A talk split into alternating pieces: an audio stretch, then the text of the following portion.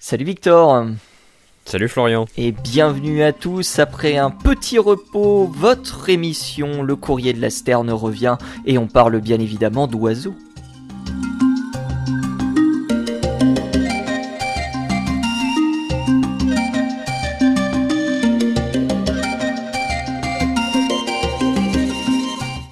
Comment ça va mon cher Victor? Ça va bien, ça va bien. euh, revenu de vacances, donc ressourcé et très content de reparler d'oiseaux euh, en ta compagnie. Ah bah j'espère que tu as passé de bonnes vacances, j'espère que tu as vu de beaux oiseaux. Ah oui, tout à fait, j'ai vu plusieurs espèces très sympathiques, donc, euh, donc je suis content, c'était des bonnes vacances. Ah, j'ai eu, euh, j'ai eu les, j'ai eu les informations et je, je t'ai envié pendant tout ce temps de ta présence, de ta présence en vacances. Alors, de quoi tu nous parles aujourd'hui, mon cher Victor? Aujourd'hui, je vais parler euh, d'un truc qu'on n'a pas encore abordé, je crois, dans, dans le courrier de la Sterne, c'est des noms vernaculaires euh, qu'on va donner euh, aux espèces. Et euh, en se concentrant un peu plus après euh, sur euh, les noms euh, pétrels et traquets. Mais euh, tout d'abord, pour un peu in- introduire le truc, euh, il faut savoir que en France, enfin pas que en France, mais dans toute la communauté francophone, on a une commission internationale qui, qui a régi en tout cas euh, les noms qu'on donnait aux oiseaux, les noms communs. Euh, parce que c'est toujours une affaire assez compliquée les noms communs. C'est des noms que, que les gens inventent et donnent au fur et à mesure qui sont pas forcément réellement homologués. Parfois c'est des traductions des noms anglais, parfois des traductions de noms espagnols. Hmm. C'est assez compliqué de tout, euh, de tout régir et, et la commission qui régit les noms français, donc la CINFO pour Commission internationale des noms français des oiseaux, euh, est là du coup pour mettre un peu d'ordre là-dedans et c'est, il me semble, le seul groupe animal d'ailleurs qui a le droit à ça euh, en France en tout cas, enfin en, en français. Euh, puisque je, il me semble pas qu'il y ait de commission pour les noms d'insectes, de plantes ou de mammifères. Enfin, il me semble pas Je- du tout. Je pas, non, peut-être que c'est le muséum d'histoire naturelle qui s'en occupe, mais je, je suis même pas sûr de cette, de ce que je dis, donc. Bah, c'est possible, ou alors c'est c'est répertorié au fur et à mesure, ou peut-être que c'est tout simplement plus simple parce qu'il y a moins de, il y a moins de, de, de noms différents pour chaque espèce. euh, Après, en ce qui se concerne les mammifères, par exemple, il y a on va truc- pas avoir 18 noms il y a un truc pour le lion. Il y a un truc qui est très important, je pense à dire, c'est que je crois tous les noms fran- tous les noms d'oiseaux sont traduits en français. Euh, ce qui est, je crois, la seule, euh, le seul groupe entre guillemets, euh, euh, j'allais dire animalier, mais pas que, puisque pour la flore c'est exactement, c'est, c'est la même chose. Ou donc c'est peut-être pour ça qu'il y a cette, y a cette commission qui existe, parce qu'on a justement une traduction de, de tout le, de tous les noms. euh, de toutes les espèces d'oiseaux en français, donc euh, Oui, c'est ça. Tout- toutes les espèces d'oiseaux ont un nom français, absolument toutes. ouais. Alors, j'en ai trouvé un euh, qui avait pas de nom français, en tout cas euh, aux dernières nouvelles, mais c'était un oiseau qui avait été décrit en 2021. Ah oui, généralement. euh, oui. Mais après, ils sont, ils sont rapides généralement à donner des noms. euh, Il y, a, il y a des oiseaux qui ont été euh, découverts cette année, je crois, qui ont déjà des noms, des noms français, quoi. Bah, c'était un oiseau qui était même pas référencé dans la taxonomie de, de eBird, enfin de Birds of the World. Ah ouais. Je, je l'ai même pas trouvé sur le site alors qu'il a été décrit l'année dernière. C'est un oiseau, je, je me souviens plus du tout du nom, euh, du nom scientifique, mais c'était un oiseau qui faisait partie euh, d'une famille d'oiseaux tropicaux. euh, ah zut, ça m'échappe complètement. Et c'était une famille qui était très très large, la deuxième plus grosse famille de tous les passereaux. Et, euh, c'était un oiseau qui était endémique de la pointe sud de l'Amérique du Sud. Mais, euh, mais il avait toujours pas de nom français. Et, cette, euh, et pour revenir du coup au, au comité ornithologique euh, de, de- des noms francophones, euh, c'est une, commu- une- une commission pardon, qui a été créée en décembre 90 lors du 20e congrès, cette fois-ci, du comité or- ornithologique international, qui est un comité qui se réunit tous les ans euh, pour parler taxonomie, euh, nom vernaculaire dans toutes les langues, etc. Mettre un petit peu d'ordre dans, dans nos connaissances sur les oiseaux. Et donc la et, prochaine a lieu à Marseille, je crois, si je dis pas de bêtises. Alors ça, je ne sais pas Ouais, il du me tout. semble. Il me semble que c'est, euh, je sais Mais, plus si euh, c'est l'année prochaine ou cette année que ça a lieu à Marseille, mais. euh, Mais c'est ça, ça a toujours lieu dans, dans des grandes villes un peu partout dans le monde. Ils changent de pays à peu près chaque année. hmm.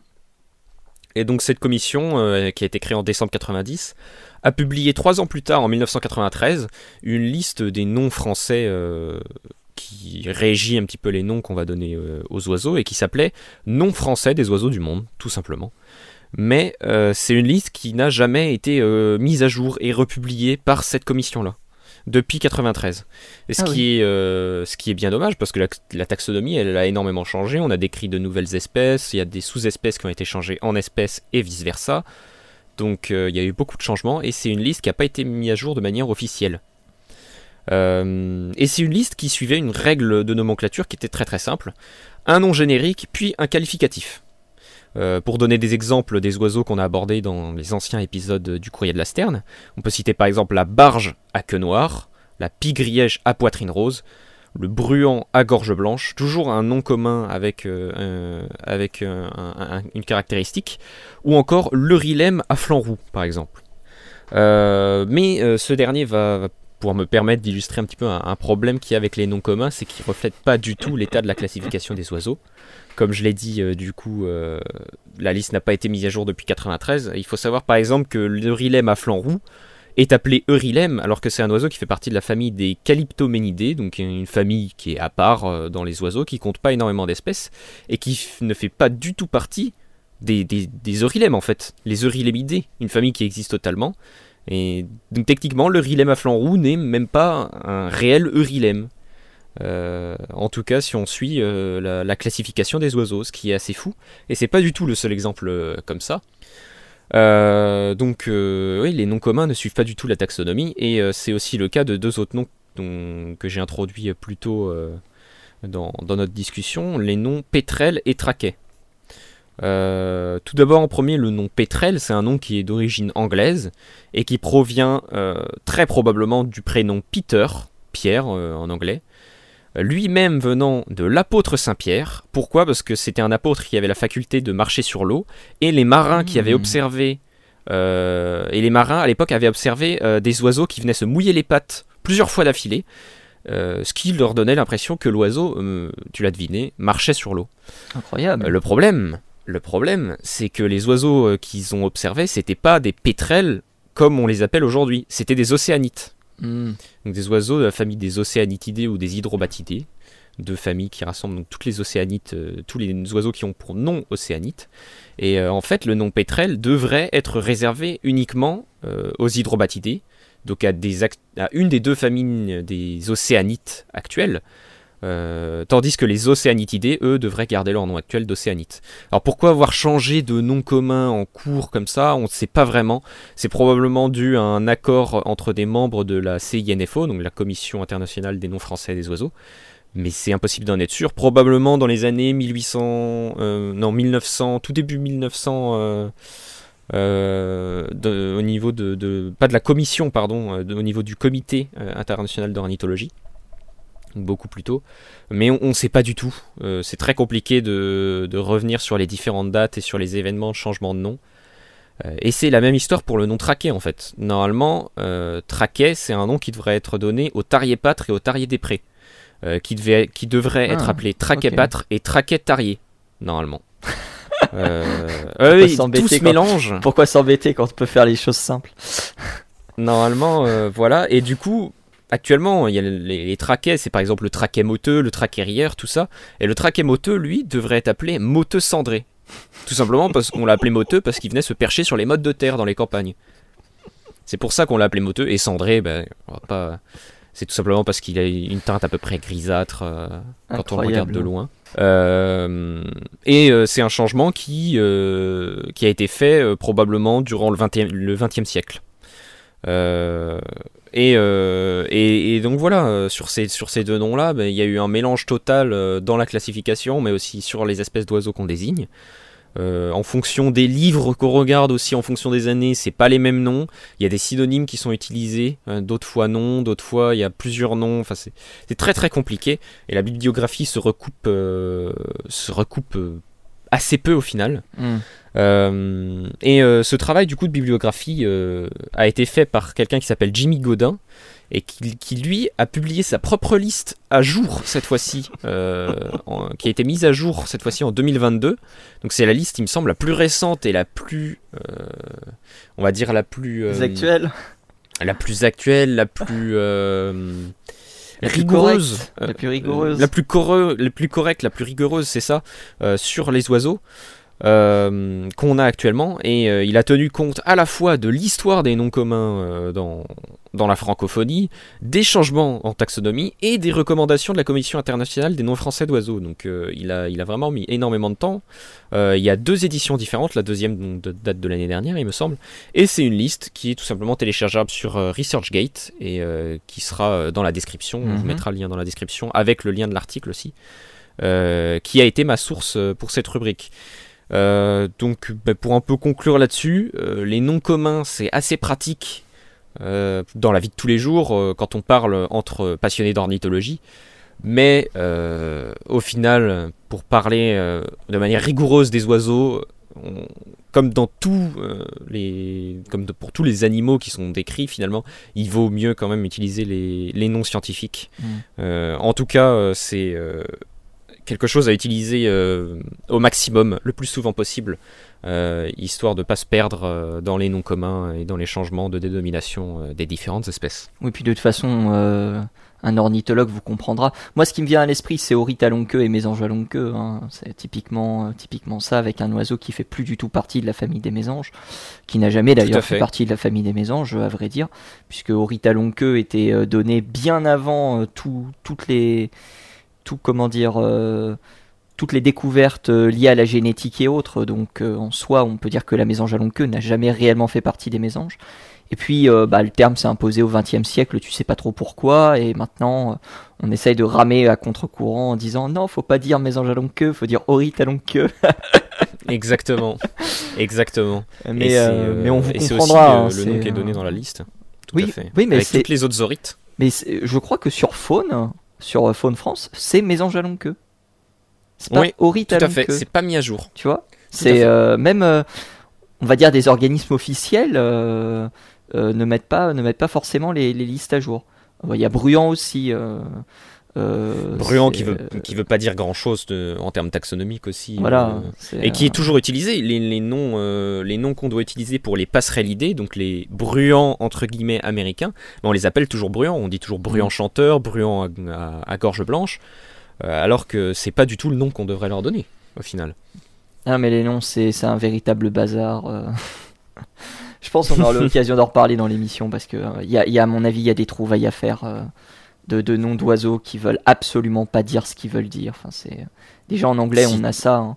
Le picado blanc, le picado blanc qui devient red-billed woodpecker alors que le bec il est pas rouge. Enfin c'est Ouais, ah oui, mais si déjà on peut même pas se mettre d'accord sur les noms que nous on se donne en tant que passionnés d'ornithologie entre ornithologues et ornithologues amateurs, alors donner des noms corrects aux oiseaux qui ont une taxonomie qui change tout le temps. Ah, c'est terrible. ah non, mais il y a quelque chose avec les noms communs chez les ornithologues, euh, ça va pas du tout.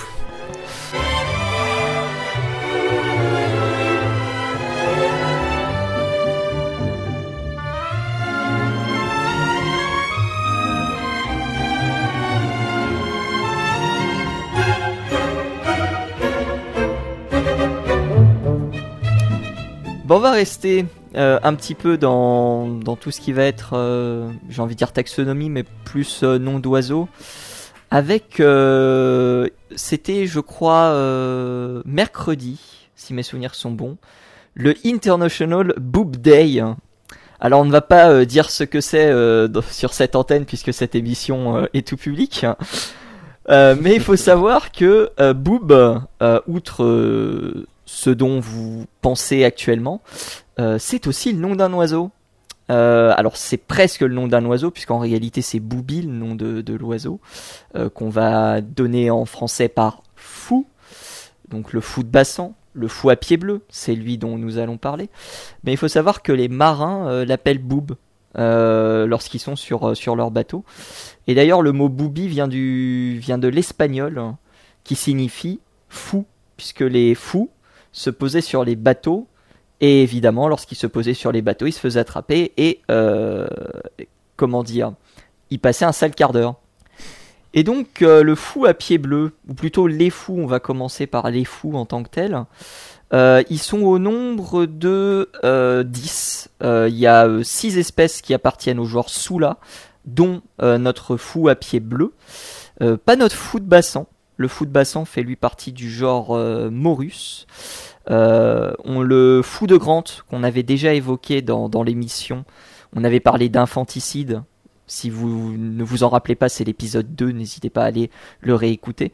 Euh, lui aussi fait partie du, genre, euh, du genre Soula.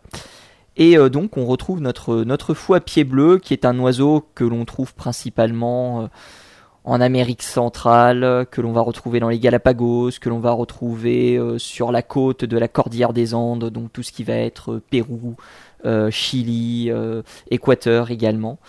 Euh, et on va le retrouver un petit peu plus dans les terres en Amérique centrale en hiver, parce que c'est un oiseau qui, qui comment dire, qui migre quelque peu. donc on va surtout le, retrouver, on va surtout le retrouver à ce genre d'endroit. Qu'est-ce qu'on peut dire sur le fou? Pas spécialement grand chose à vrai dire. C'est une espèce, comme on l'a dit, assez strictement marine. Il est, euh, on va dire, répandu sur, euh, sur, des, sur des îlots euh, qui vont lui convenir, arides, rocheux, où justement les couples vont se livrer à leur magnifique parade nuptiale. On va y revenir dans quelques instants. Le régime alimentaire du fou, il est considéré, il est, pardon, il est composé principalement de poissons. Euh, il y a des poissons, il y a aussi des calmars euh, qu'on peut trouver. Et j'ai trouvé un truc assez intéressant, euh, c'est que les femelles pêchent plus en profondeur que les mâles. C'est marrant, hein? Alors ça C'est marrant. Il y a une explication là-dessus Alors visiblement, il parle d'accélération gravitationnelle, mais je t'avoue que j'ai pas réussi à trouver plus que ça. Il n'y avait pas de lien vis-à-vis de eBird concernant tout ça. Donc j'ai trouvé ça, euh, j'ai trouvé ça assez marrant de, voir que les euh, que les femelles, euh, qui sont d'ailleurs plus grandes que les mâles, ça c'est aussi une caractéristique des, des fous. paranuptial extrêmement complexe, évidemment, à base de pieds, à base de bleu, à base de pieds bleus, évidemment. paranuptial donc qui consiste à ce que l'oiseau bouge les pieds un peu bizarrement de droite à gauche, de manière un petit peu, on va dire inconsistante, euh, pas très assurée, euh, ce genre de choses-là. Puis ensuite, légèrement ridicule, oui, légèrement, légèrement ridicule. De toute façon, on vous mettra une petite vidéo pour pour que pour que vous voyez tout ça. Et euh, une fois que la, la femelle, on va dire, a trouvé un partenaire potentiel, celui-ci continue sa parade en exhibant ses ailes, par exemple. J'ai vu qu'il y avait aussi de de l'offrande donc euh, des, animaux qui étaient offerts euh, euh, en cadeau pour, pour la femelle. Et si tout ceci se, comment dire, se passe bien, eh bien il y a évidemment accouplement. Accouplement qui permet généralement à la femelle de pondre un ou trois œufs, voire quatre dans le meilleur des cas. sauf que on l'a vu lors du précédent épisode et ça semble être une caractéristique chez tous les fous, il y a un gros euh, taux d'infanticide qui est perpétré euh, pour la simple et bonne raison que euh, les jeunes qui naissent en premier prennent le pas pardon sur les plus jeunes oisillons et ceux-ci se font soit maltraités soit se font tuer. J'espère que vous appréciez toujours les fous à pied bleu et les jeunes. D'ailleurs tiens fou à pied bleu. Est-ce que tu sais pourquoi les, les pieds sont bleus? Alors je sais pas du tout la raison, moi je me suis toujours dit que c'était une pigmentation naturelle. Alors c'est une pigmentation naturelle, mais je pense que tu ne trouveras pas du tout la pigmentation naturelle en question. Je sens de libule Je pense qu'elle va te surprendre. C'est du carotène. Ah bah dis donc. Eh ouais, c'est surprenant. Hein. Donc, je suis surpris. Eh ouais, c'est ça, c'est ça. Donc, carotène, normalement, qui donne couleur euh, orangée, euh, jaunâtre. Euh, eh bien, il faut savoir donc que le fou à pied bleu la trouve dans sa nourriture, euh, ces, molécules de quarantaine. Et euh, il y a une accumulation de ces molécules qui s'opèrent dans, certaines zones de l'oiseau, notamment ses pieds. Et c'est cette concentration qui permet de donner à l'oiseau cette couleur bleue par oxydation, visiblement. C'est fou, hein? Bah dis donc. Je m'attendais pas du tout à ce que ce soit des, des caroténoïdes qui. Ah, moi, moi, non plus, quand je, quand je, suis tombé là-dessus, j'ai fait Ah oui, quand même, c'est assez intéressant. Et d'un autre côté, ça peut peut-être expliquer la couleur de certains oiseaux, genre les mésanges par exemple. Mésanges qui sont bleus, alors que la couleur bleue est extrêmement difficile à avoir euh, euh, dans la nature. puisque généralement on Tout l'obtient euh, soit par iridescence, soit par, euh, soit par différents phénomènes euh, physiques comme l'effet Tyndall ou ce genre de, de choses-là. Quoi. Euh, et d'ailleurs, les, plus les pieds sont bleus, plus l'individu est en bonne santé. Donc c'est un critère également de sélection sexuelle pour la femelle, puisque euh, plus, euh, plus les pieds sont bleus, plus l'individu est en, est, en bonne, euh, est en bonne santé. Euh, je vais parler d'un autre oiseau maintenant, euh, que nous connaissons sous le nom des pinsons de Darwin. Les fameux Qui ne sont pas du tout des pinsons. qui ne s'appellent pas pinsons, qui sont des géospices du coup. Et je vais vous parler du géospice à bec pointu. Est-ce que tu sais ce qu'il est capable de faire, le géospice à bec pointu? Qu'on appelle d'ailleurs le pinson à bec pointu en français. Bah tiens, on rejoint, on rejoint le premier sujet. Euh, non, pas du tout. Je sais que je connaissais le Géospice vampire qui lui euh, buvait le sang des fous. Mais est-ce que c'est le même euh, le même nom qui est Eh donné bah, au Géospice à bec pointu? C'est exactement le même. C'est exactement le même. C'est un, il est euh, le géospice vampire. Euh, D'ailleurs, ça vient visiblement de l'anglais. C'est les Anglais qui l'ont appelé au départ comme ça, Vampire Grand Finch. Et ensuite, on a repris le nom de, de géospice vampire. Euh, donc, pinson à bec pointu ou géospice vampire, du coup, est un animal, est un oiseau qui est capable de se nourrir du sang de ses victimes, à savoir les fous masqués. Euh, pourquoi? Pour deux raisons. Première raison, c'est pour débarrasser le fou de ses parasites. Donc euh, le pinson euh, utilise son bec pointu pour débarrasser le fou de tout ce qui peut le gêner. Et la deuxième raison, c'est que des fois la source de nourriture se fait rare et éventuellement, eh bien, le sang et les parasites qui sont trouvés sur les animaux font une très bonne source de nourriture euh, secondaire pour euh, pour ces pour ces oiseaux-là.